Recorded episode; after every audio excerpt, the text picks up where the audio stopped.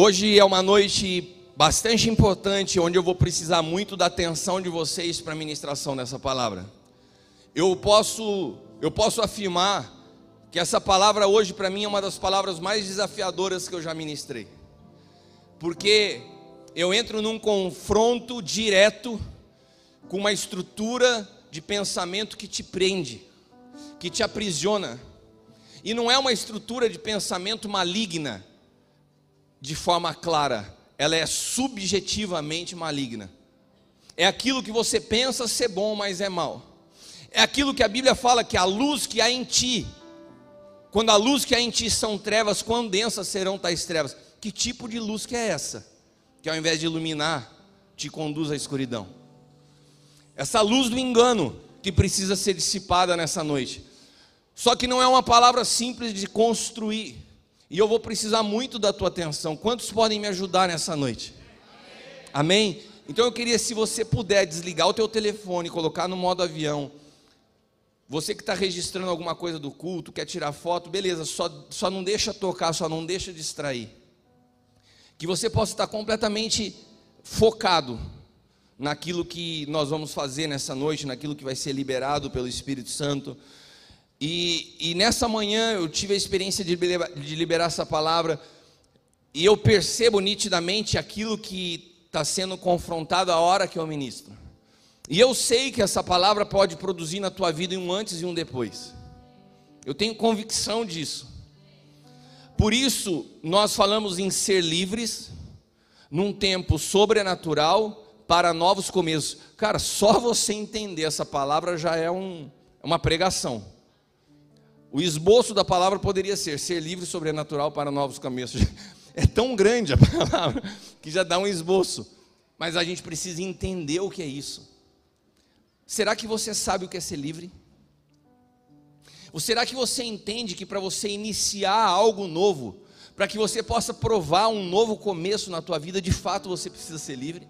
Você já parou para pensar que você pode estar frequentando uma igreja, experimentando de um evangelho, mas que nada novo de fato inaugurou na tua vida, porque a tua natureza continua a mesma? Você só começou a ler as coisas de forma diferente, mas a partir da mesma do mesmo ponto do observador, do mesmo ponto de vista. Você só trocou a roupagem da religião.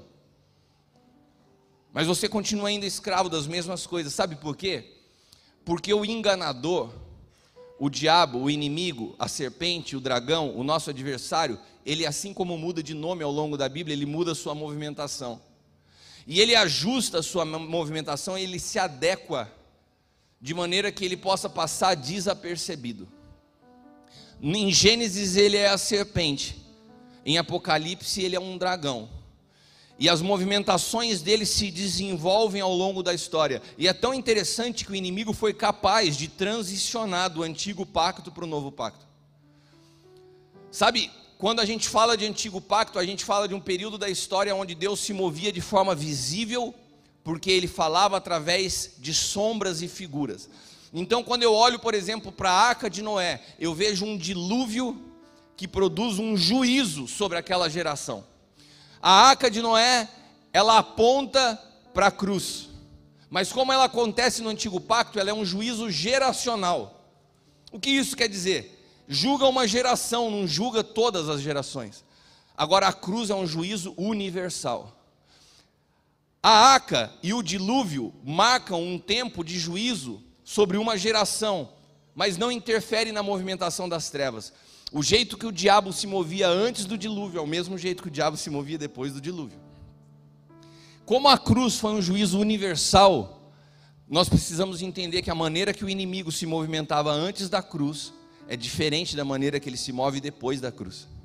Porque na cruz ele foi julgado, condenado e sentenciado. A sua movimentação mudou.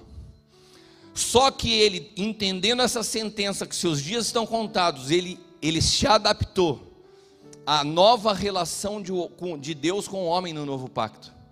E nessa nova relação ele se, se modelou de uma maneira que ele pudesse continuar produzindo o que ele produz desde o início, o engano.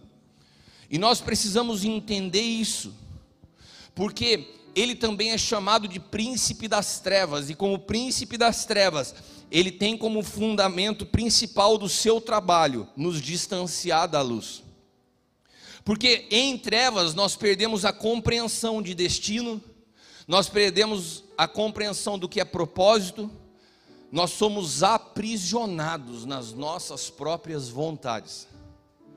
Preste atenção nisso.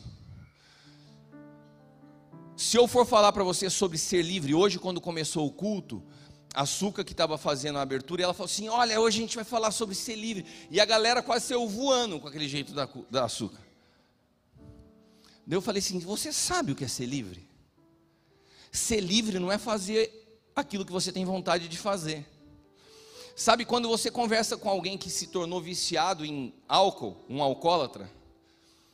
Em algum momento da vida dele, ele falava assim: Eu estou com vontade de beber, eu vou beber, porque eu faço o que eu estou afim de fazer. Se você pegar um cara que se viciou no crack, ele fala assim: Eu estou afim de fumar, eu vou fumar. Se você pegar um cara que cheira cocaína, fala assim para ele: Cara, por que você não para de cheirar? Ele fala: Não, eu paro a hora que eu quiser. Porque a pessoa sempre acha que tem domínio sobre a sua vontade, mas ela não tem, porque a vontade pessoal, ela reside em Adão e é a base de toda a escravidão humana. Nós não somos escravizados com algemas externas, nós somos escravizados pela nossa própria vontade. Jesus não veio te libertar somente do pecado, ele veio te libertar da sua vontade pessoal. Então, uma pessoa que vive a partir da sua própria vontade, ela não é livre, ela é escrava de si mesma. E grande parte do mundo hoje segue nessa escravidão sem perceber que é escravo. Por quê? Porque o inimigo opera através da sutileza das trevas. Sabe, hoje quando eu estava ilustrando, eu estava conversando que ontem eu fui numa, fui tomar um café e encontrei o Rafa, cunhado do Jefão. E o Rafa chegou lá todo barbudo. E eu falei assim: caramba, você está parecendo o Falcon. Ele olhou para mim e falou: o que, que é isso? Eu falei assim: caramba, você não é da época da pastora Eliana? O cara não sabia o que era o Falcon, Eliana. Agora o Felipe Arcas já deu uma risadinha que tinha um Falcon. Você não tinha? Mas o Mané sabe o que é Falcon. Pô, a gente tinha isso. Era um, era um soldado, era o. O, o, o cara era. Ele, parecia o Tom Cruise da época do, do Maverick. E, e a gente mexia aqui atrás, ele mexia o olho. Só fazia isso. E vinha com paraquedas nas costas, a gente subia no escorregador, jogava ele, ele caía com o paraquedas aberto. E por que, que eu estou falando isso? Porque eu olhei para ele, falei do Falcon, comecei a rir, né? Caramba, você não sabe o que é isso. Nem vou falar isso publicamente a pastora Eliana que não me ouça, porque senão ela vai falar que é da minha época tal, né? Mas daí eu me lembrei de uma coisa de como a estratégia do inimigo, quando eu fui lembrar do Falcon, né?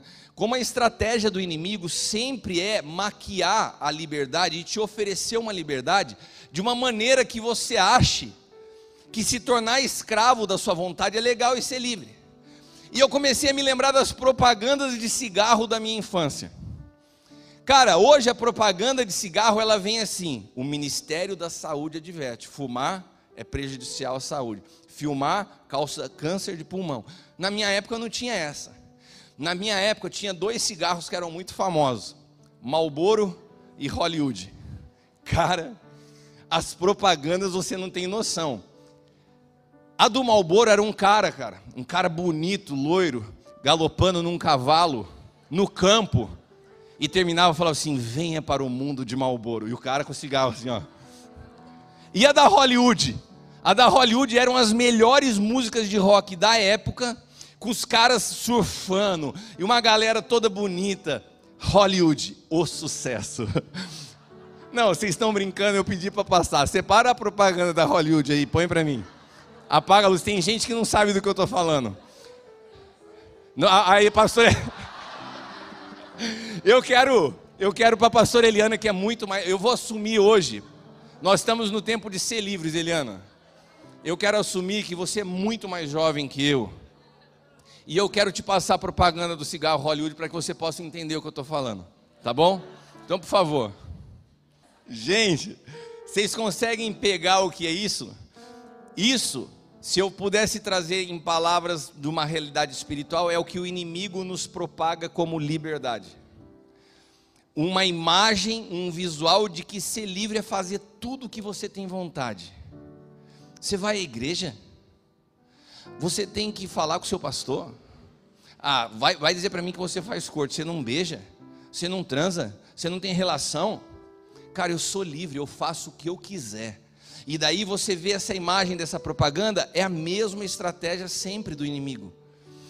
Sabe, você imagina que se ao invés dessas pessoas bonitas, o cigarro assim, tampando o sol, né, e andando naquele lugar, tivesse um cara tossindo, magrelo, e uma chapa do pulmão tomado de câncer, fala assim: Hollywood, o sucesso. Alguém, alguém fumaria cigarro? Alguém compraria cigarro?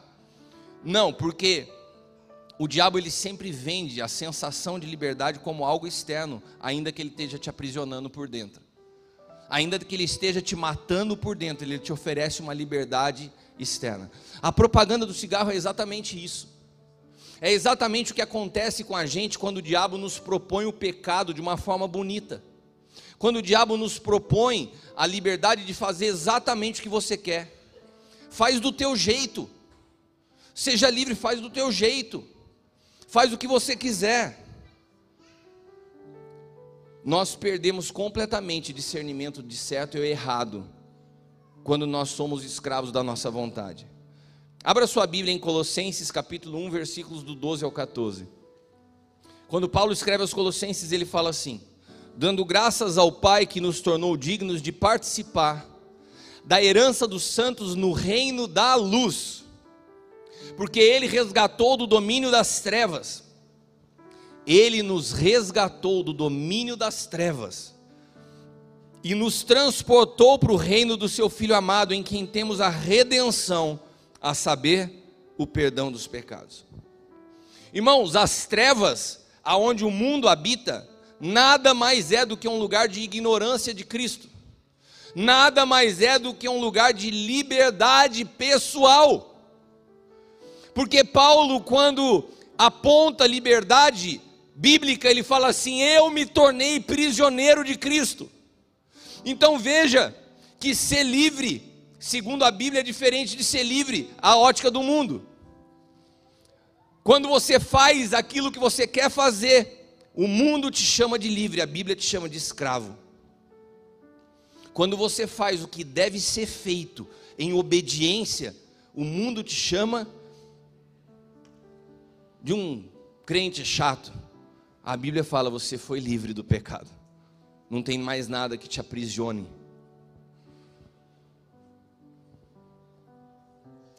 Irmãos, isso é tão isso é tão poderoso, porque a estratégia do inimigo é maquiar e oferecer uma liberdade que te prende. Como assim? É, lembra da propaganda de cigarro? uma liberdade que é aparente, mas que te prende, que te escraviza e que o fim dela é morte. E ele te oferece isso. E hoje a gente está vendo o um mundo tomando, sendo tomado por um pensamento ideológico de liberdade que chega a ser assustador. Em função de um discurso de ser livre, você vê verdadeiras atrocidades sendo ditas que as pessoas começaram a achar normal. Não, ela é livre. É livre para quê? Não, eu sou livre. Eu, eu separei um outro vídeo que eu queria que vocês assistissem. Para mim, esse vídeo é o extremo do que as trevas estão fazendo sobre a face da terra. E as pessoas começam a achar que isso é ser livre. Começar a achar normal um discurso desse, uma pessoa alucinada dessa, é estar toma, totalmente tomado pelas trevas. Pode colocar para a gente, por favor.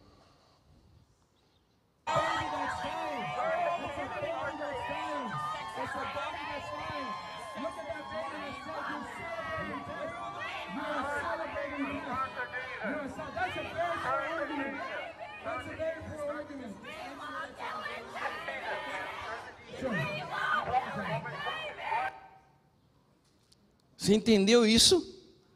Um protesto pela liberdade de se abortar.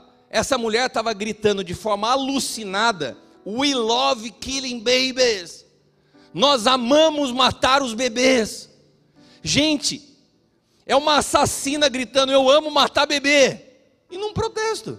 Para mim, isso aí tinha que ser algemada e presa na hora. Agora, nós estamos num lugar, num momento da história, que o diabo está escravizando, inclusive, as mulheres, num pensamento de que eu sou dono do meu corpo, meu corpo, minhas regras. Você pode ser dona do seu corpo, você não é dona da vida que foi gerada dentro dele. Agora, a gente perdeu completamente a noção do que é ser livre. Porque ser livre é vendido ao mundo como ser livre é eu faço o que eu quero fazer. Isso não é ser livre. E sabe o que mais nos deixa assustado? Eu, nós tivemos contato com uma, com uma mulher que trabalha na Espanha há muitos anos com mulheres que fizeram aborto. Esse, essas campanhas, elas impulsionam, elas motivam, elas levam a pessoa a falar: não, você é livre, faz assim. Mas elas não demonstram o que acontece com essas mulheres depois de alguns anos. Essa mulher que trata de mulheres que passaram por processos de aborto, ela conta que chega um momento na história dessas mulheres que cai a ficha, que o que elas fizeram não foi só uma vontade pessoal, foi um assassinato. Todas as mulheres que passaram por um aborto, um dia elas vão ter que se deparar com esse confronto pessoal. E quando elas chegam nesse lugar e nesse momento de suas vidas, elas não conseguem se perdoar. E essa pastora, essa mulher que reside lá na Espanha, ela faz um trabalho exatamente de cuidado dessas mulheres que foram impulsionadas por uma mensagem de que você é livre. Sabe, a liberdade que o mundo oferece tem um preço de morte, só que na hora que te é vendido é apresentado como algo bom, como a propaganda do cigarro. Parece algo legal, parece algo agradável. Sabe, hoje em dia já se tem muita consciência dos dos malefícios que um cigarro faz à saúde. Mas naquela época, a televisão era o único meio de comunicação, a pessoa achava legal fumar. Olhava uma propaganda dessa para ser para estar tá por dentro, para ser estiloso, falou assim, eu vou fumar um Hollywood. Até onde essa falsa liberdade do inimigo pode ser propagada? Como nós podemos ser livres de verdade? João 8,36 fala assim: se o filho vos libertar, verdadeiramente sereis livres. Existe uma única maneira de você ser livre: se Cristo te libertar. Repita comigo: eu não posso ser livre sozinho. Isso já é um grande paradigma. Você não pode ser livre sozinho. Quando você entende que o Filho é o único capaz de te libertar, já cai por terra alguns argumentos como meu corpo, minhas regras. Eu faço o que me dá na telha. Ninguém manda em mim esses tipos de argumentos, eles vão caindo por terra. Porque só tem uma maneira de você de fato ser livre, se o filho for te libertar. Até a manifestação de Jesus ao mundo, o mundo vivia debaixo de um estado de escravidão. O ambiente jurídico do antigo pacto é descrito em Romanos capítulo 8 como um ambiente de pecado e de morte. E o ambiente jurídico que é inaugurado a partir de cruz é um ambiente de espírito e vida. Por quê? Porque Cristo nos liberta da prisão gerada pelo pecado e nos coloca num lugar de vida, aonde você é livre para fazer o que deve ser feito e não o que os instintos e impulsos da tua carne te levam a fazer. Quantos estão entendendo? Romanos 8, 2, só para respaldar o que eu estou falando. Porque por meio de Cristo, por meio de Cristo Jesus, a lei do Espírito de vida me libertou da lei do pecado e da morte. Ou, ou seja, havia um, um código jurídico antes de Cristo. E esse, e esse sistema jurídico, ele residia em pecado e morte. Todo mundo estava debaixo dele, até que Jesus veio e inaugura uma outra jurisdição, espírito e vida.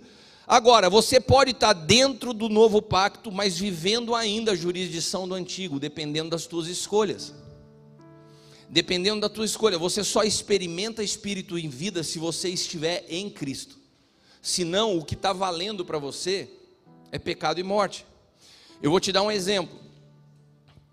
Eu tenho viajado muitos lugares, ministrado com muitas pessoas, e eu, te, e eu tenho ouvido algumas coisas que são assombrosas. Por exemplo, pastores aconselhando homens que é muito natural a pornografia por homem. Inclusive, quando as mulheres, as esposas, vêm se aconselhar com esse pastor, ele fala assim: Não, fique em paz, irmã. Homem é assim mesmo. E essa irmã chegou e veio falar comigo numa cidade, falou assim: Pastor, Cristiano, eu preciso tirar uma dúvida com você.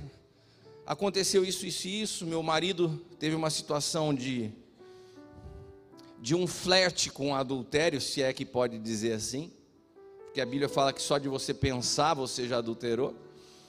E, e a gente foi aconselhar com um pastor muito reconhecido no cuidado de casais, e ele falou assim: para com isso, para com essa neura, homem é assim, entenda que isso é natural do homem. E ela falou assim: o que, que você acha? Eu falei para ela assim: eu acho que o pastor que você foi se aconselhar, ele não teve uma experiência com a cruz. Ele, ele não foi livre, porque ele está falando a partir de uma percepção pessoal dele da vida. Ele está falando isso porque ele deve, ele deve ter dificuldade com a pornografia. Eu não sou um super-herói, eu não sou um super crente, eu não sou um cara perfeito, tenho milhares de erros. Mas eu tenho 26 anos com a mesma pessoa e nesses 26 anos eu não tive um dia de pornografia na minha vida. Eu não tive nenhum pensamento adúltero. E se eu posso, dentro da realidade de quem eu sou, o teu marido também pode. Então não tem espaço para justificação do pecado no novo pacto. Quem justifica pecado no novo pacto é quem quer um respaldar o seu próprio erro. Porque a Bíblia é muito clara, Romanos 8:2, e por meio de Cristo a lei do espírito da vida me libertou da lei do pecado. Eu não posso mais falar que é natural, porque essa natureza instintiva acaba na cruz. Eu não sou governado pelos instintos, eu sou livre para ser governado pelo espírito e pelo espírito ter uma visão muito mais superior da vida.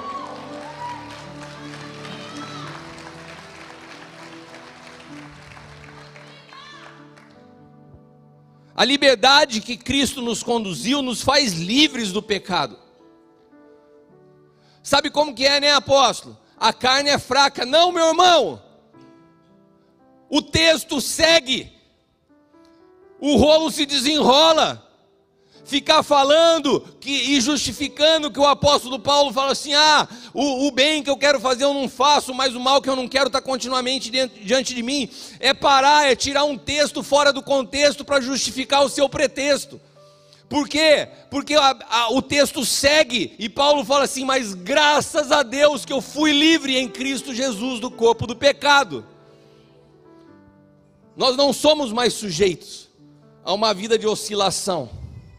Por quê? Porque Cristo nos fez livres. O que é ser livre? É fazer aquilo que deve ser feito e não do que o teu instinto natural te pede para fazer. Eu sei que eu não devo fazer isso, eu não faço. Eu tenho controle, eu tenho domínio, eu tenho governo. Ser livre é uma questão de visão ou a sua visão é transformada e você consegue enxergar a vida pelo Espírito, ou você vai continuar sendo governado por realidades que são palpáveis, visíveis, temporais. Mateus 6, 22 e 23. Esse texto que foi o texto que mais me chamou a atenção. Antes de eu ler esse texto, eu quero falar para vocês do contexto dessa mensagem. Há aproximadamente um mês, um mês e meio, dois meses, Deus vem falando comigo sobre a movimentação das trevas do novo pacto. Eu comecei a escrever sobre isso. Eu ministrei no Efatá de Ribeirão Preto sobre isso, o juízo universal da cruz e, ju e, os, e os juízos geracionais do antigo pacto, de como a movimentação das trevas mudou, de como a movimentação do inimigo é restrita, do que é bênção, qual é a bênção de Deus, o que é bênção, o que é maldição é, alguns entendimentos de guerra espiritual, luta espiritual, eu já, eu já tenho falado sobre isso. Mas eu continuei escrevendo porque é um assunto que o Senhor continua me falando. E essa semana eu comecei novamente a escrever mais alguma coisa sobre a movimentação das trevas no novo pacto. E no dia que eu estava me mexendo com isso, o pastor Kleber de São José dos Campos me, me chamou e falou assim: Cris, como é a movimentação das trevas no novo pacto? Ninguém sabia que eu estava estudando sobre isso. Eu falei: caramba, você está que nem o profeta Eliseu, você está descobrindo o que eu estou fazendo aqui no meu secreto? Eu falei, eu estou escrevendo sobre isso agora, Kleber. Ele falou, sério? Falei, sério. E daí eu entendi que Deus queria que eu continuasse a escrever mais e que Ele estava falando. E daí essa semana o Cris, o apóstolo Cris de Pinda, me mandou uma mensagem, falou assim, cara, você dá, tem um tempo para me aconselhar? Eu falei, tenho. E a gente sentou para se aconselhar e ele começou a falar comigo assim. Eu comecei a escrever algumas coisas a respeito de um assunto muito interessante. Eu falei, o quê? Ele falou assim, a movimentação das trevas no novo pacto. Eu falei, você está de brincadeira, Cris. Ele falou assim, não, sério, por quê? Eu falei, porque eu estou escrevendo sobre isso. Ele falou assim, Cris, o Cris falou para eu, Cris, falou assim, eu vou escrever um livro sobre isso, de tanto que esse assunto mexeu comigo. Eu falei para ele assim, cara, eu estou escrevendo bastante sobre isso, você não pode compartilhar aquilo que você está ouvindo do Senhor comigo? Eu falei, posso, e ele me mandou os textos dele. O que eu estou querendo dizer é que a palavra que eu estou compartilhando com você é uma construção coletiva. Não, sou, não é uma mensagem minha, Deus tem falado isso. E eu estou vendo que dentro do Aljava, os pastores que caminham junto, Deus está se movendo nessa construção. E muito precisa para o tempo que a palavra que Deus trouxe ao apóstolo L. Porque ser livres tem a ver com o entendimento daquilo que nos torna escravos. De como é a operação das trevas nessa jurisdição.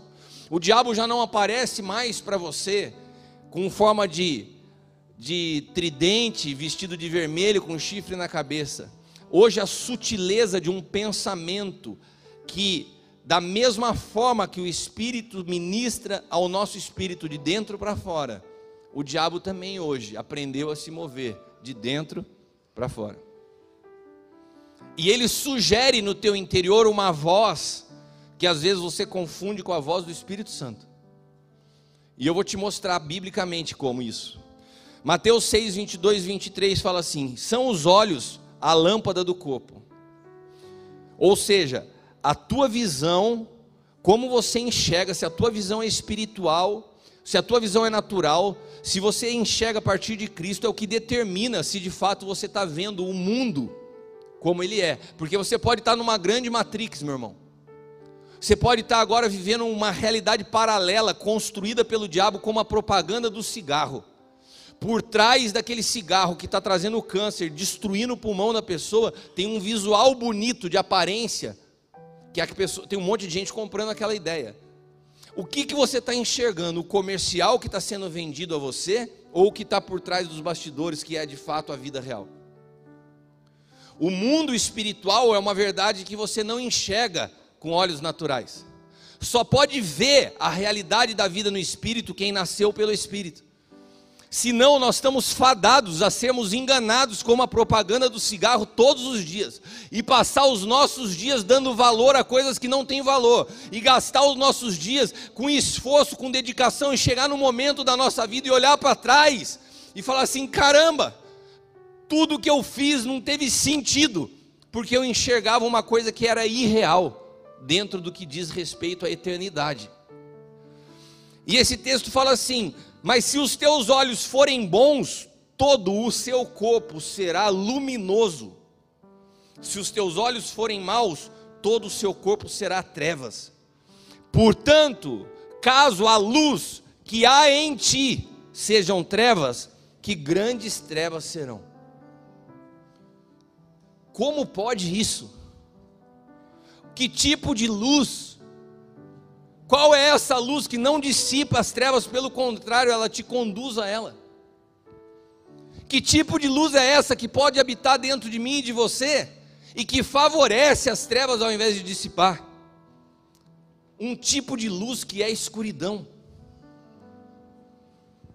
Essa é exatamente a ação do inimigo no novo pacto.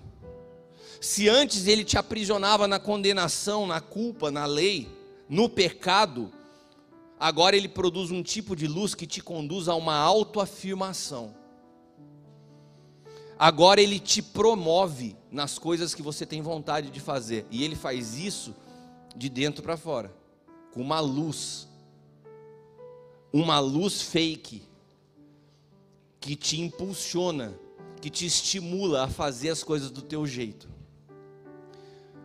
Todo esse movimento coaching que tem coisas boas utilizadas para os assuntos corretos, ligados principalmente ao ambiente corporativo, foi uma estratégia que o inimigo distorceu, como tudo que ele distorce, e trouxe para dentro da igreja para valorizar o que Deus quer que morra. Você é o cara, você é bom. Olha, é só você acordar quatro horas da manhã, tomar um banho de água fria e sair pilhado e falar: Eu posso, eu consigo, eu vou. E a força está no eu. Não, o seu eu não tem nada que preste. E aqui existe a maior dicotomia dessa história, porque eles valorizam o que Deus quer que morra. Eles dão um treinamento ao homem exterior. E o homem exterior precisa passar pela cruz, é a única solução, não tem como você dar um treinamento para ele.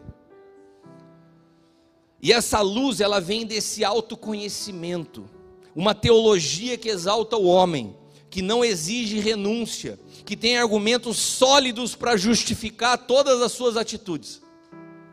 Você conversa com pessoas hoje e elas têm respaldo bíblico para afirmar a sua desobediência, para afirmar o porquê caminham sozinho, para afirmar até o tipo de pecado que cometem, porque elas têm uma luz interior de autoafirmação.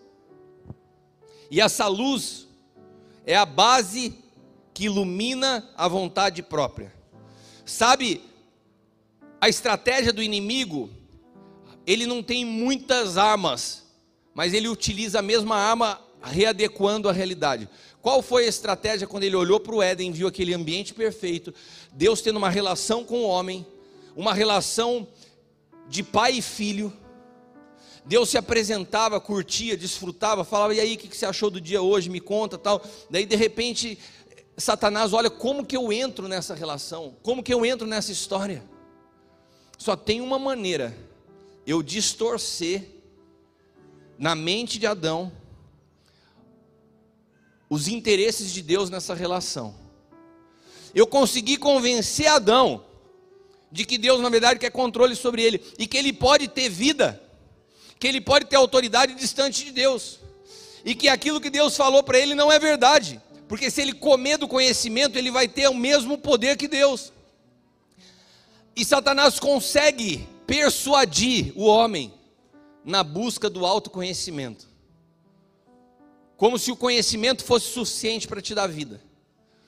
O diabo ele não mudou estratégia, ele olha para hoje e agora. Estou com a minha cabeça amassada, fui pisoteado por Jesus, já fui julgado, condenado, sentenciado, mas eu ainda continuo querendo enganar e destruir quem eu puder, enquanto eu ainda estou numa condicional, ainda não fui lançado para sempre no lago de enxofre, como diz a palavra. O que ele faz? Agora ele afirma o homem, não mais com o discurso de uma serpente, mas de dentro, com uma luz interior do autoconhecimento. Cara, quantos discursos teológicos incríveis, completamente fora da palavra, porque exaltam o homem, tão mesclado com o humanismo.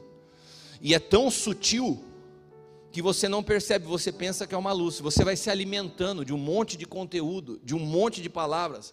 E quanto mais você conhece, parece que você tem mais elementos para confrontar as pessoas que te amam. Quanto mais você conhece, mais você tem justificativa para chegar para um pai que cuida de você e falar assim: "Eu não vou fazer dessa forma, porque eu aprendi isso, isso, isso, isso". Você vai se tornando intelectualmente apto a respaldar todas as suas vontades pessoais. Deixa eu te falar uma coisa. Quantos aqui acham que Jesus carregava a inteligência plena como homem? Sim ou não? Quantos acham que Jesus era mais inteligente que qualquer coaching que existe hoje em dia? Daí tá fácil, né? Deixa eu te falar uma coisa. Quantos acham que José, pai de Jesus, era um cara muito inteligente? Não dá para saber, concorda? Provavelmente em termos de conhecimento, muito inferior à maioria dos mestres que nós temos hoje na teologia, não é? Com certeza. Agora a Bíblia fala que Jesus foi em tudo sujeito ao seu Pai. Você já imaginou José querendo ensinar Jesus aspectos da vida? Vem cá, filho, deixa eu te explicar uma coisa. E Jesus, que contém toda a eternidade, toda a inteligência, Senhor do universo, o Verbo que se fez carne, o Verbo que criou todas as coisas. A Bíblia diz que por ele todas as coisas foram criadas e sem ele nada do que foi feito se fez. Ele criou todas as coisas. Daí chega José, carpinteiro, e fala assim: Vem cá, vou te ensinar a mexer com a madeira. Daí Jesus pensa assim: A madeira que eu criei a árvore. Mas tudo bem, vamos lá. Jesus não, Jesus não tinha um olhar arrogante para a vida, de olhar para José e falar assim: O que, que você tem para me ensinar? Sabe por quê? Porque uma das evidências do Espírito Santo de Deus em nós é a humildade para se sujeitar. A voz do inimigo, ela estimula a tua soberba. A voz do inimigo interior, ela exalta você ao ponto que você acha que você não precisa ouvir mais ninguém. E quando você já não ouve mais ninguém, você está lascado.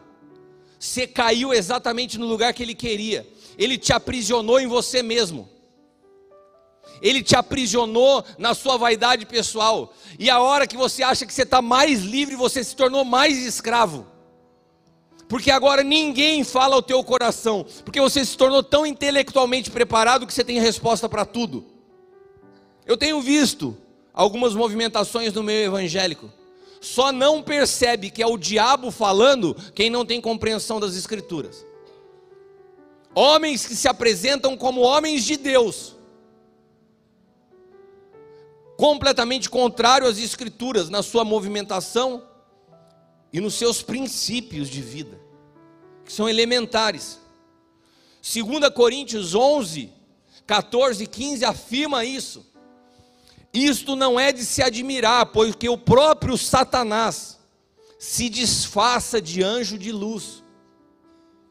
Satanás não vem como satanista, não. E não é surpresa que os seus servos finjam que são servos de justiça. Aonde o diabo se move? Aonde já está tudo dominado, aonde ele, ou ainda nos lugares aonde ele consegue e deseja enganar. Irmão, na igreja o diabo não se move mais como satanista. Quantas pessoas não vêm mais endemoniado caindo dentro da igreja? A movimentação mudou. Ele está trabalhando aqui, ó. É no teu intelecto, toda vez que o seu pensamento opera a partir da sua vontade. Por que, que eu tenho que perguntar? Por que, que eu tenho que fazer? Tudo você questiona. Está todo mundo errado e você é o certo. Porque você é um ser pensante que não se sujeita a ninguém. Ele está colocando uma luzinha aí dentro. Essa luz que há em ti, que são trevas, tem feito a sua vida se tornar densas trevas. A ação do inimigo do novo pacto não é mais assustar, não é mais a aparência do mal, é confundir a voz do Espírito Santo com as suas sutilezas e ocupar o papel do Espírito Santo como uma voz interior. Agora você pegou pesado, pastor. Então leia comigo 2 Tessalonicenses. Veja se não é essa a intenção dele. 2 Tessalonicenses 2, 3 e 4. Não deixem que ninguém os engane Olha o que Paulo está falando. Paulo já falava do perigo de nós sermos enganados. Ele fala: Não deixe que ninguém vos engane. Antes daquele dia virá apostasia, e então será revelado o homem do pecado. O problema, o problema é que a nossa teologia fragmentada, viciada, o cara falou de homem do pecado, já tem nego que pensa, nem vou citar os nomes. Ah, é o é o é o Bin Laden. Ah, é o eu sei lá, não vou falar outros nomes aqui que eu não posso de repente ofender alguém que é. Mas você começa a ficar achando, buscando um personagem. Olha o que o texto fala: o homem do pecado, o filho da perdição, ele se opõe e se exalta acima de tudo que se chama Deus. Isso é o próprio espírito do anticristo. O que é o espírito do anticristo? É o espírito que se opõe a Cristo. Ele não precisa estar personificado numa pessoa, é um, um espírito de operação do erro que já está em operação no mundo. Você está aqui comigo? E olha o que ele faz: ele se opõe e se exalta acima de tudo que se chama Deus, objeto de adoração, a ponto de se assentar no santuário de Deus, proclamando que ele mesmo é Deus. Esse texto aos Tessalonicenses foi escrito no Novo Pacto ou no Antigo Pacto? Hã? Novo Pacto. Qual é o santuário no novo pacto? Aonde que ele quer se assentar? Você acha que é no templo lá de Israel ou é dentro de você? É esse lugar que ele quer ocupar. Ele quer ser a voz do Espírito Santo na sua vida. Quantas pessoas estão ouvindo uma voz interior que acham que é o Espírito Santo, mas é o próprio inimigo te enganando com pensamentos que parecem ser teus. Ah, a igreja não, não dá nada certo. Eu vou fazer do meu jeito. Ah, eu não gosto desse assunto de paternidade. Ah, por que, que você não gosta? Porque eu sempre tive problema. Todo mundo erra, é tudo homem. Daí você vai criando uma perspectiva pessoal a partir das suas feridas e percepções e criando uma teologia própria, uma teologia gourmetizada. Ela está adequada exatamente ao teu gosto. E daí você tem resposta para justificar tudo, porque você não se sujeita a ninguém. O antigo pacto, a luz de Deus iluminava de fora para dentro. No novo pacto, o Espírito Santo passou a habitar em nós, é de dentro para fora. E é por isso que o inimigo no antigo pacto, ele tentava interferir de fora para dentro. Mas no novo pacto, se ele não interferir de dentro para fora, ele não consegue. Ele não consegue interromper, então ele tem que confundir. Quantas pessoas hoje têm clareza que a voz que você ouve é a voz do Espírito Santo? Apóstolo, agora me explica uma coisa: como que eu sei?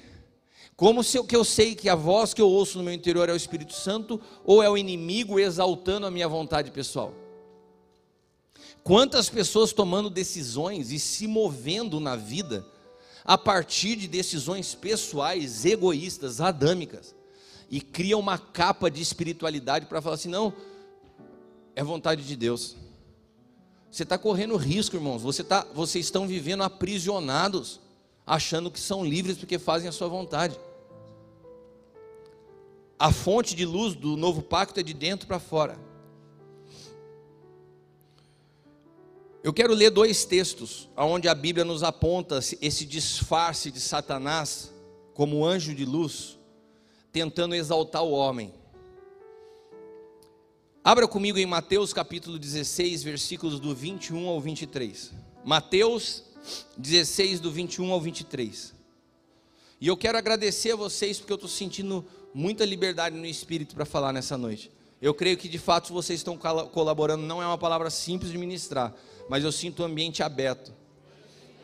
E eu creio que nessa noite Deus vai te fazer livre de tudo que te aprisiona. Amém? Mateus 16, do 21 ao 23 diz assim: Desde aquele momento, Jesus começou a explicar aos seus discípulos que era necessário que ele fosse para Jerusalém, que ele sofresse muitas coisas nas mãos dos líderes religiosos, dos chefes dos sacerdotes, dos mestres da lei, que ele fosse morto e ressuscitasse no terceiro dia. Irmãos, quantas vezes Deus te coloca em situações de sofrimento na vida? Quantas vezes nós somos provados, perseguidos, e nesse momento a estratégia do diabo é te falar: cadê Deus? Para que tudo isso? Chuta o pau da barraca. Olha, olha o que acontece. Jesus começa a compartilhar o seu o sofrimento que ele vinha de padecer. Então Pedro chamando ele à parte. Pedro chama ele de lado e começou a repreender. Imagina Pedro repreendendo Jesus, tipo assim, Jesus, para com esse discurso, não está legal. Essa palavra de morte vai, vai espantar as pessoas. Ele fala assim, e Pedro fala para Jesus: nunca isso vai te acontecer. Nunca isso vai te acontecer. E daí Jesus vira para Pedro e fala assim: para trás de mim, Satanás. Você é uma pedra de tropeço para mim, porque você não pensa nas coisas de Deus, mas nas coisas dos homens. Eu quero começar a trazer luz para que você entenda e, e possa discernir as vozes que falam com você. A voz do Espírito Santo sempre vai te conduzir à cruz e a um lugar de obediência. A voz do Espírito Santo sempre vai levar você a um lugar de renúncia da sua vontade pessoal. Então é fácil de discernir. E a voz do inimigo sempre vai exaltar a tua vontade, sempre vai te valorizar sobre os outros, sempre vai alimentar em você uma justiça própria. Quem é esse aí para você sujeitar? Apóstolo L? O que é esse negócio de paternidade espiritual? E sempre te coloca numa posição que você é tão grande que você não pode se sujeitar a ninguém. Eu dei um exemplo aqui, mas poderia ser um monte de outras coisas. Olha Atos 16, do 16 ao 19. Certo dia, indo nós, aqui, aqui é Paulo e Silas nesse texto. Indo nós para lugar de oração, encontramos uma escrava que tinha um espírito pelo qual predizia o futuro. Então essa mulher, ela era como uma profeta. E ela falava coisas certas. E ganhava muito dinheiro com as suas adivinhações. Quando um profeta ganha dinheiro através da profecia, ele não é profeta, ele é adivinho. Essa moça seguia a Paulo e a nós gritando: Estes homens são servos do Deus Altíssimo e anunciam o caminho da salvação. Deixa eu perguntar uma coisa para vocês: ela errou ou acertou? Acertou. Ela falou uma verdade ou uma mentira? Uma verdade. Paulo estava passando com Silas, ela falou assim: Olha, são homens de Deus. Só que tinha uma coisa: Paulo e Silas tinham entendido que eles não tinham mais vida. Paulo entendia que ele não vive mais eu, mas Cristo vive em mim. Paulo entendia que ele era o carteiro de uma mensagem. Que o, que o êxito, que a grandeza não estava no carteiro, mas na carta. Ele não ia num lugar para que ele recebesse a glória, ele ia a um lugar para cumprir a missão de entregar a mensagem. Por acaso, você já recebeu algum carteiro que bateu na sua porta e falou assim: Cheguei. Sou o carteiro. O que você está querendo? Não, eu vim trazer uma carta para você, mas eu sou o carteiro. Você, via, você ia olhar e falar assim: esse cara está louco. O cara está querendo se apresentar como mais importante do que a carta que ele veio trazer. Mais ou menos isso que acontece hoje no Evangelho, com ministros que se exaltam mais do que a mensagem que carregam. Mas quando Paulo viu isso e uma mulher começou a falar: Homem de Deus, falou: Para, essa voz que exalta o eu, essa voz que exalta o ego, essa voz que quer me tornar maior do que a mensagem que eu carrego, não vem de Deus. E isso foi suficiente para ele discernir que aquela mulher era movida por um espírito maligno. E ela continuou fazendo isso por muitos dias, até o momento que Paulo finalmente indignado, voltou-se ao Espírito e disse: Em nome de Jesus, eu lhe ordeno que saia dela. No mesmo instante, o Espírito a deixou, e percebendo que a sua esperança de lucro tinha se acabado, os donos daquela escrava agarravam, os donos daquela escrava,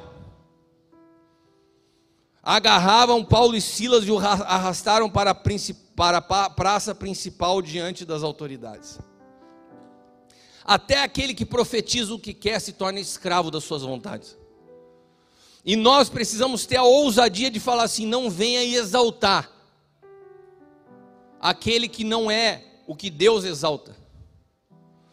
Há uma verdade que nós precisamos entender que está no Salmo 36, 9. Em ti está a fonte da vida, graças à tua luz nós vemos a luz. Nós só conseguimos ver luz se nós habitamos em Cristo, senão nós não temos discernimento nenhum na vida. Só assim nós vamos estar aptos a discernir o que é ser livre. Só assim nós vamos estar prontos para escrever e começar de fato uma nova história. O mês de agosto, o mês 8, o número 8 na Bíblia é um período, é uma estação profética de novos começos. Hoje é o primeiro dia que essa palavra sobre ser livres, sobrenaturais, é ministrada num mês que a gente vai passar um mês falando sobre isso. Mas hoje é um dia profético, porque hoje é a primícia de um novo começo. Mas para você viver um novo começo, você tem que ser livre. E ser livre é principalmente abrir mão da sua vontade pessoal para viver um evangelho que requer renúncia. O seu amém diminuiu. Continua pequeno. A liberdade do novo pacto, ser livre do novo pacto, te torna prisioneiro. Como assim? Abra sua Bíblia em Efésios capítulo 4. E eu já estou terminando.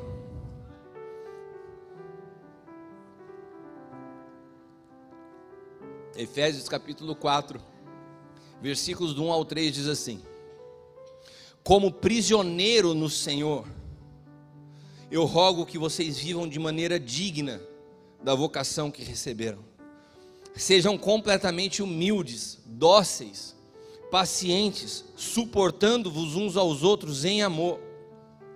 Façam todo esforço para conservar o, o, a unidade do Espírito pelo vínculo da paz.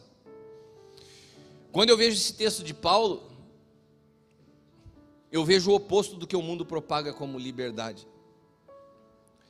Ser livre requer de nós esforço para preservar a paz, para preservar relacionamentos, para entender a posição dos outros, exatamente como o apóstolo Hélio iniciou o culto dizendo: porque o reino de Deus é a contramão desse mundo. Nós somos livres quando nos tornamos prisioneiros de Cristo. Nós somos fortes quando nós somos fracos, porque o poder de Deus só se aperfeiçoa na nossa fraqueza. Nós ganhamos quando nós perdemos. Paulo entende que foi lucro ter perdido todas as coisas para ganhar a Cristo. Nós só podemos experimentar vida se passarmos pela morte, se tivermos a disposição de renunciar nossa vida na cruz. Só através da cruz nós somos livres do principal inimigo que opera no novo pacto, porque o inimigo já está sentenciado. O nosso maior inimigo continua sendo a nossa natureza adâmica, egoísta, centrada no eu, que quer transformar o evangelho na realização dos meus desejos pessoais. Êxodo 14, do 10 ao 15, mostra uma ilustração do antigo pacto do que aconteceu com o povo que era escravo do Egito. Aproximando-se Faraó, os filhos de Israel levantaram os seus olhos, e eis que os egípcios vinham atrás deles, e temeram muito. Então clamaram ao Senhor. Sabe, irmãos, quando você caminhava no mundo, quando você estava escravo de tantas coisas que eram visíveis, Deus te arrancou desse lugar e te deu a oportunidade de viver uma nova vida. De repente, você se pregou em dias difíceis. De repente, o medo bateu a porta. De repente, algumas coisas não deram certo na sua vida. E nesse momento o temor te fez olhar para trás. E essa história do povo saindo do Egito e indo para a terra prometida é um, uma simbologia profética da nossa saída de Adão para chegarmos a Cristo. De sair dessa vida egoísta e individualista para chegarmos numa vida que é um corpo, que é o corpo de Cristo. E assim como esses homens tiveram dificuldade nessa trajetória, a gente precisa aprender com as dificuldades deles para que nós não caiamos nas mesmas, porque nenhum deles conseguiu chegar, a não ser Josué e Caleb. E disseram a Moisés: Será que não havia sepulcro no Egito para nos tirar de lá, para que a gente morra nesse deserto? Por que você fez isso agora, nos fazendo sair do Egito? Não é esta palavra que, que te falamos do Egito, dizendo: Deixa que a gente sirva ao egípcio porque é melhor nos for a servir aos egípcios do que morremos no deserto. Moisés, porém, disse ao povo: Não temais, estáis quietos e vede o livramento do Senhor que hoje vos fará. Porque aos egípcios que hoje vocês veem, nunca mais tornarão a ver. O Senhor pelejará por vós e vocês se calarão. Então disse o Senhor a Moisés: Por que clama a mim? diz aos filhos de Israel que marchem. Que marchem. Sabe, sabe quando você decide transicionar, quando você decide começar um tempo novo? Hoje, o que Deus está nos mostrando é exatamente aquilo que pode tentar te fazer parar: o medo. Você olhar para trás, olhar para o teu passado e comparar. Ah, eu preferia ser escravo do mundo do que estar tá sendo perseguido hoje com Jesus. Daí você começa a olhar para trás e parece que a sua vida de pecado, as coisas erradas que você fazia era melhor. Jovem, adolescente, você que está me assistindo aqui agora, você que está em casa, ah, parece que a vinda do mundo era mais gostosa. Não, você está sendo enganado, você não está conseguindo entender do que você foi livre. Você não consegue perceber o que estava preparado para a tua vida, para a tua destruição. E tem uma coisa que a Bíblia nos alerta: quando você não entender direito, quando surgirem as dúvidas, quando te bater o medo, ao invés de olhar para trás, faz só uma coisa: marcha, continua, vai em frente, prossegue, Porque aquilo que você não entende hoje, amanhã você vai entender. Você só não pode parar.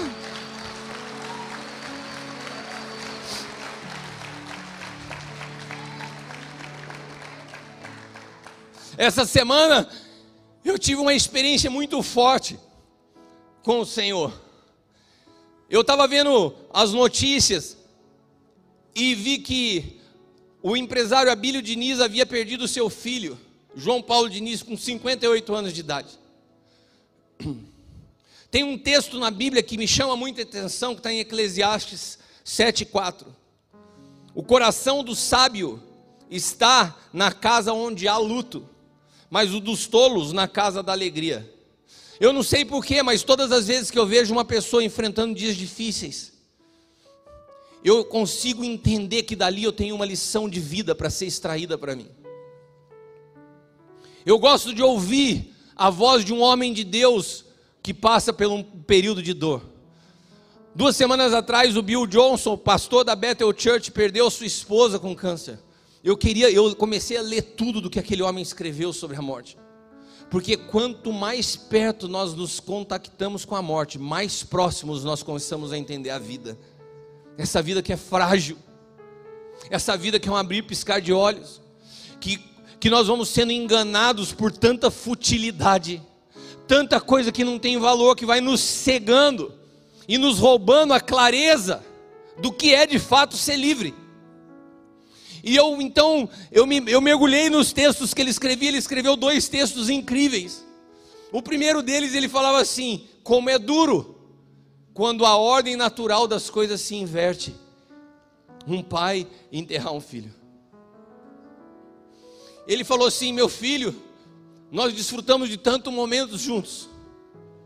O esporte era um vínculo que nos unia.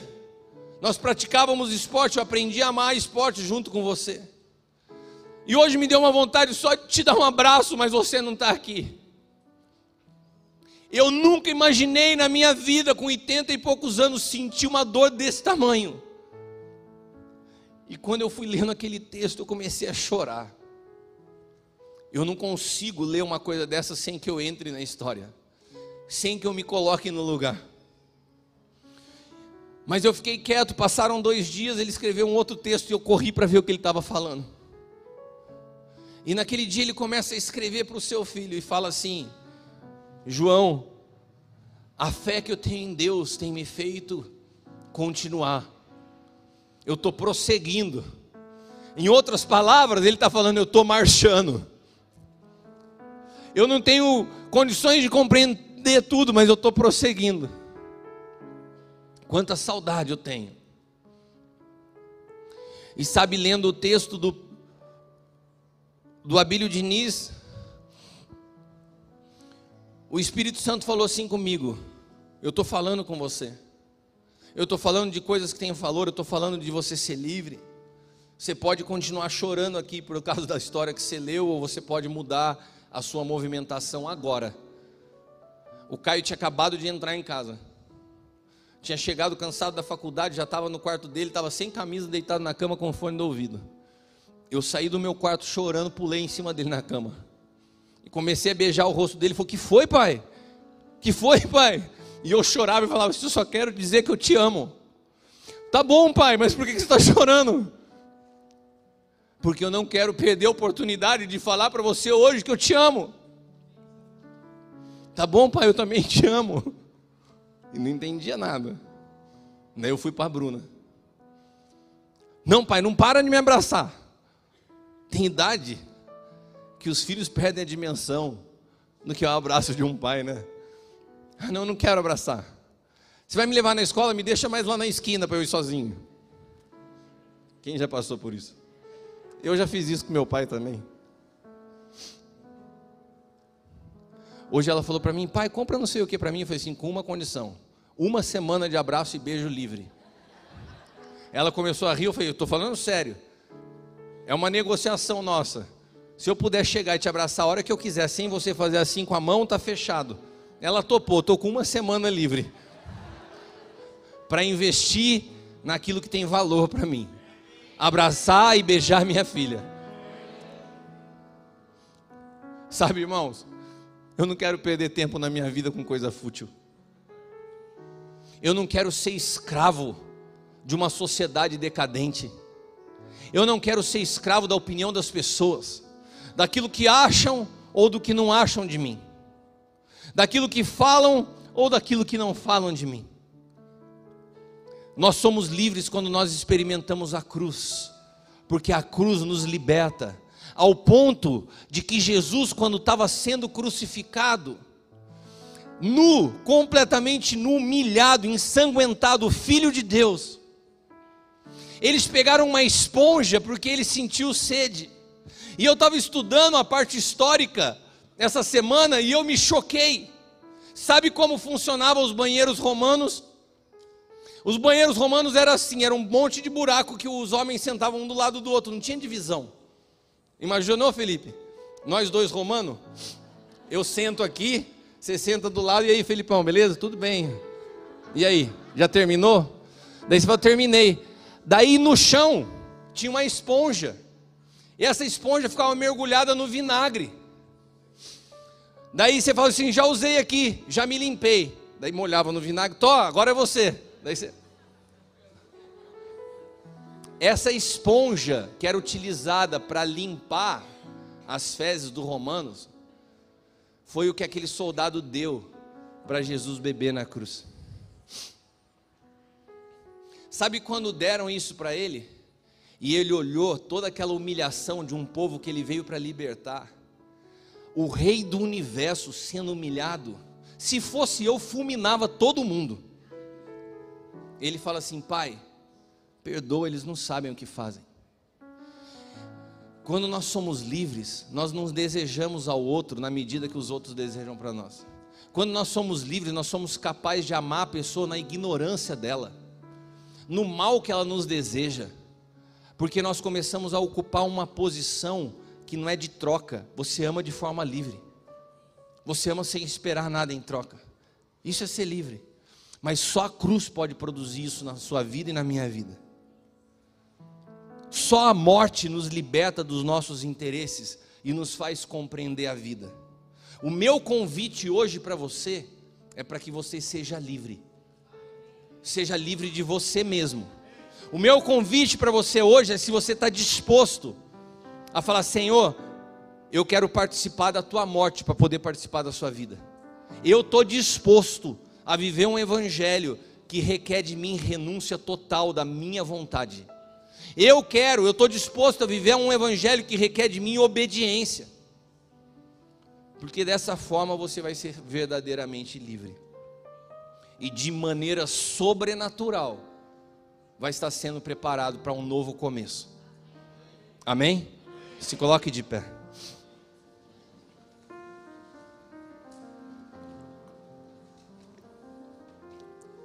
Eu não vou eu não vou enfeitar muito não o apelo.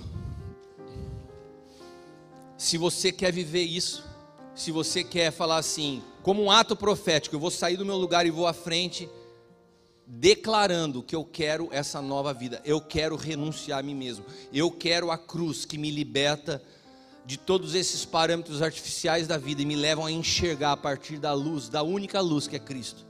Se você quer ser livre nessa noite, sai do teu lugar e vem aqui à frente, nós vamos orar agora. Me ajuda, louvor, por favor.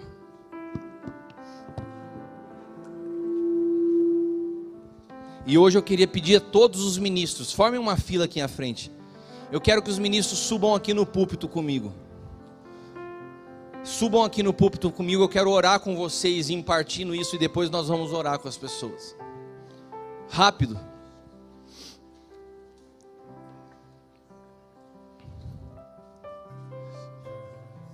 Aborta essa mentira que você carrega, que fazer o que você quer é você ser livre. Abre mão. Abre mão de paradigmas que você carrega, de estruturas que te levaram a pensar e ver um evangelho distorcido. Permita que o Senhor tenha liberdade para trabalhar na tua vida hoje. Se alegre pelo fato de ter ouvido uma palavra dessa, que te faz olhar para o mundo por uma outra ótica, dá tempo. Dá tempo de você amar aquilo que deve ser amado. Dá tempo de você rechaçar o que tem que ser rechaçado da sua vida. Tem coisas que não voltam mais. Mas você ainda tem tempo, porque você está aqui. Você tem tempo para mudar. Decida mudar em nome de Jesus. Não saia mais desse culto com mais uma mensagem que amanhã, quando você acordar diante dos seus desafios, das contas que tem que pagar, você já esqueceu tudo. Não. Deus quer que você comece um novo começo. Assim como eu ouvi o Espírito Santo me falar, eu não esperei um segundo para abraçar meu filho. Não espere para tomar as decisões que você tem que tomar já, em virtude da palavra que você está ouvindo. Se você precisa perdoar, perdoe. Hoje eu ouvi, esses dias eu vi um texto do pastor Lucinho Barreto que dizia o seguinte: Eu fui perdoar o meu inimigo achando que eu estava libertando ele, quando eu entendi que era eu que estava sendo liberto. O perdão não se trata do outro. Quando você não perdoa, é você que está aprisionado. Perdoa, libera quem tem que ser liberado nessa noite. Senhor, eu quero declarar que essa mesma graça, essa mesma luz possa iluminar o entendimento de cada um dos ministros dessa casa. Pai amado, que esse mesmo Espírito que trouxe essas realidades, me levando a entender algumas coisas, Pai amado, possa ser gerado nos ministros dessa casa da mesma intensidade com a mesma força, e que ao tocarmos as nossas mãos na vida de cada uma dessas pessoas, haja uma impartição, haja uma transformação, haja uma iluminação de dentro para fora. Tua palavra diz que nós somos a luz do mundo, e que essa luz, que é Cristo, dissipe toda falsa luz que alimenta o ego, alimenta o egoísmo, alimenta a vaidade pessoal. Nós dissipamos essas falsas luzes nessa noite, em nome de Jesus. Amém? Pedir para os ministros então imporem as mãos. Não é para você orar por 10 horas, impõe as mãos e declarando luz no entendimento. Simplesmente impõe as mãos sobre a cabeça, declare luz sobre o entendimento. Vocês serão livres nessa noite. Amém? Vamos orar. E andarabas. Senhor, nós profetizamos nessa noite, aonde o teu espírito está, aí há liberdade. Eu quero declarar sobre as pessoas que nos acompanham pela internet nessa hora que esse mesmo espírito possa produzir vida e vida em abundância. Que essa luz que emana neste lugar, nessa noite, possa dissipar todas as trevas, toda a falsa luz. Eu quero profetizar novos começos. Eu quero profetizar uma vida sobrenatural, aonde somos livres de todo pensamento egoísta, de toda mentalidade centrada no eu, e possamos desfrutar da plenitude do que é ser igreja, do que é ser o corpo de Cristo. Eu quero declarar sobre a tua vida uma semana gloriosa, uma semana onde os teus olhos estejam abertos para ver o que você não via. Na tua casa, na tua família, no teu ambiente de trabalho, que essa vida flua como um rio, em nome de Jesus. Se você crê nisso nessa noite, diga amém. Amém. Aplauda o Senhor.